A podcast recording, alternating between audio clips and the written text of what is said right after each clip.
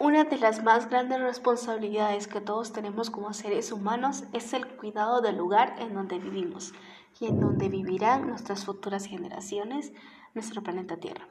Buenos días a cada uno de los presentes, mi nombre es Yadira Samsalani, corriente de cuarto de bachillerato en medicina y el día de hoy voy a compartir con todos ustedes una valiosa información que tratará sobre el medio ambiente, esperando que todos lo podamos aplicar en el transcurso de nuestra vida por el bienestar por un futuro mejor y por un mundo mejor. Sabemos que el medio ambiente es la riqueza más grande que tenemos en este mundo. El medio ambiente es el espacio en el que se, desarrolla la vida de los organismos y que permite su interacción. El medio ambiente está conformado por seres vivos, por elementos sin vida y por elementos artificiales creados por el hombre. El medio ambiente tiene un gran papel en la vida de los seres humanos, ya que todos los organismos obtienen el medio, del medio ambiente todos los elementos que necesitan para vivir, desde el aire, el agua, el refugio, eh, la alimentación que les permite crecer y desarrollarse y obtener energía. Mantener el equilibrio del medio ambiente es fundamental para poder mantener la vida en la Tierra que actualmente conocemos. Además, los seres humanos utilizan una gran cantidad de recursos naturales del medio para cubrir sus necesidades como la vestimenta, la alimentación y objetos de la vida cotidiana. Por eso el ser humano debe conocer y cuidar sus interacciones con el medio ambiente para gestionar de manera sostenible los recursos naturales que permiten su crecimiento económico y su desarrollo. Es importante mencionar a la fauna y a la flora, ya que son de vital importancia para el medio ambiente porque poseen una independencia que posibilita el equilibrio de las especies y el desarrollo de la biodiversidad.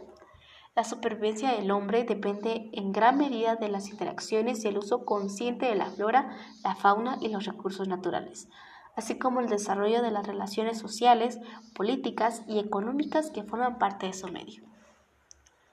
Cuando el ser humano cuida los factores abióticos y bióticos, eh, se mantiene y persevera el futuro de su especie, el futuro del resto de los organismos y el de las generaciones futuras. Por esta razón es indispensable mantener una estabilidad en los factores que conformen un medio ambiente, ya que esto contribuye a poder conservar un buen futuro de las especies y el organismo del medio ambiente. También es importante hablar de la transformación que está pasando nuestro medio ambiente. A lo largo de los años, las especies de plantas y animales han ido evolucionando y adaptándose a los diferentes ecosistemas. La adquisición de características que se les otorgaron como la tolerancia para poder resistir en un determinado medio ha hecho que algunas especies hayan perdurado a lo largo del tiempo. Sin embargo, hay otras especies que no han podido adaptarse y eso llevó a la extinción de su especie. Muchas de las transformaciones en el medio ambiente se dan de manera natural y no depende del ser humano. Sin embargo, actualmente la mayoría de los cambios en el medio ambiente se dan por la acción del hombre. El hombre es el organismo vivo que más interviene en el medio ya que no solo crea el medio artificial, sino explora, modifica y utiliza los recursos del medio natural para su supervivencia y su bienestar. Aunque algunas de las transformaciones introducidas por el hombre no tienen impactos negativos tan significativos en el ambiente natural, muchas, muchas eh, otras traen aparejados daños irreversibles como el producto de la contaminación y la destrucción del medio ambiente. El hombre ha ido modificando el medio ambiente natural mediante la urbanización, el uso desmedido de recursos naturales y la industrialización. Los ecosistemas naturales eh, son importantes para el crecimiento de los sectores económicos como la agricultura, la pesca y el turismo, ya que estos sectores proveen cientos de millones de empleos.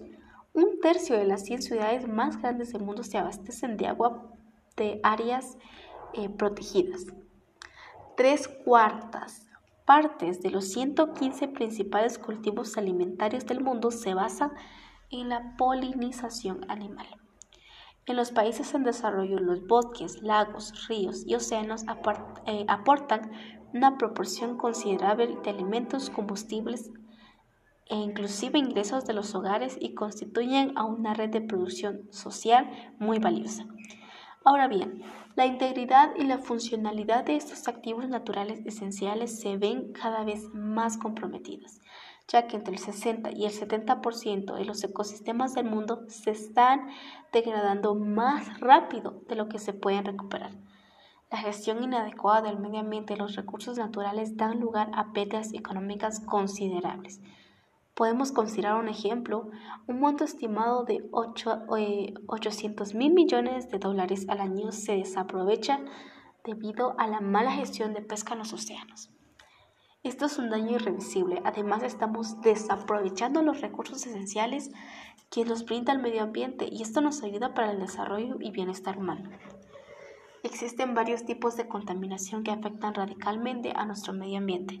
A medida que la población comenzó a crecer y aumentar su tecnología, el impacto del ser humano sobre el medio ambiente natural comenzó a ser mayor y más nocivo. La contaminación, eh, contaminación comenzó a empeorar exponencialmente en la segunda mitad del siglo XVIII a partir de la revolución industrial. Esto conllevó a la explotación de recursos minerales y fósiles, de esta manera, el equilibrio del ecosistema ambiental se perdió y para muchos seres vivos resultó incluso imposible adaptarse a estos grandes cambios. La contaminación, la contaminación del medio ambiente producida por el ser humano puede tener diversos orígenes y afectar elementos y organismos del medio natural. Podemos decir que la destrucción de los bosques es producida por la tala indiscriminada de los árboles que son esenciales para la supervivencia de los seres vivos. En la mayoría de casos ocurre la expansión de áreas urbanas, la expansión de zonas de industrias o para actividades de ganadería y agricultura. La contaminación del agua, esto es producida principalmente por los desechos industriales y cosméticos arrojados a ríos y mares, como también la explotación de los recursos naturales, la actividad de la megaminería, que incluye la extracción de petróleo y genera muchos desechos que ponen en riesgo en los ecosistemas. La contaminación del aire. Esto es provocado por las industrias, los automóviles, que liberan eh, gases que contribuyen al calentamiento global y esto afecta a la disminución de la biodiversidad.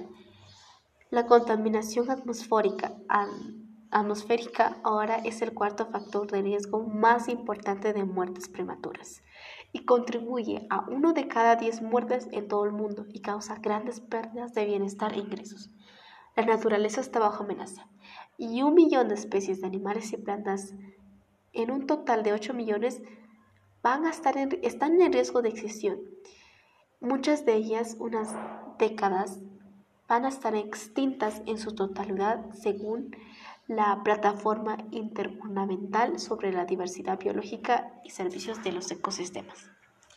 Es lamentable que muchas personas piensen que la contaminación ambiental solo afecta a la flora y fauna. Sin embargo, no es así, ya que en un estudio de la OMS en el 2018 indica que 1.7 millones de niños menores de 5 años fallecen al año a causa de la contaminación ambiental Además, 6.5 millones de personas mueren por la contaminación en el aire. Esto es un caso muy lamentable. Nos enfrentamos a un grave problema de contaminación ambiental provocado por determinadas sustancias tóxicas.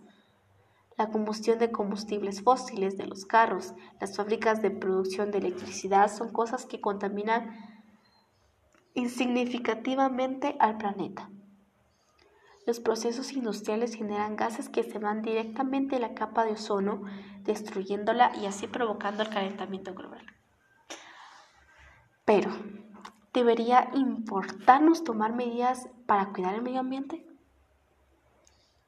Aproximadamente 86.343 toneladas de basura son recogidas a diario, de las cuales 86% van directo a tiraderos a cielo abierto. Inclusive muchos de estos, aproximadamente de 8 millones de toneladas de plástico, van directamente al agua, al océano. El plástico genera tal impacto que se estima que en el año 2050, según declaraciones de la ONU, habrá más plástico que peces y se sabe que en la actualidad el 60% de especies marinas tiene este material en sus intestinos. Según la lista de la Unión Internacional para la Conservación de la Naturaleza, eh, ha declarado que 834.000 especies de animales se han extinto por completo de la faz de la Tierra. La causa de esto, la mano del hombre. Es tan lamentable y lo peor es que no tomamos conciencia de ello. Muchas especies se están extinguiendo. Podemos mencionar un caso reciente, este caso ha sonado mucho, es el de los osos polares. Sabemos que esto se debe al calentamiento global, sin embargo, no nos preocupa. Lastimosamente no solo los animales están sufriendo las consecuencias, nosotros los seres humanos también estamos sufriendo esto. Podemos dar un ejemplo. El caso más reciente que está pasando en México. El 84% del territorio nacional mexicano sufre actualmente de sequía. La mayoría de personas piensa que la contaminación se debe a las grandes industrias cuando todos somos culpables. Nosotros, como consumidores, también tenemos gran parte de responsabilidad. Sabemos que los productos de las grandes industrias se han vuelto indispensables, indispensables para la vida cotidiana. No podemos dejar de consumirlos. Sin embargo, podemos reducir el porcentaje de consumo de esos productos y con eso podemos reducir la contaminación.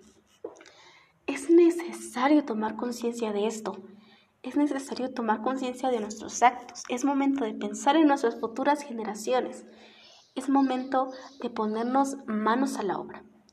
Una sola persona no va a poder hacer el cambio. Es momento de unirnos y hacer un cambio para un futuro mejor. Gracias.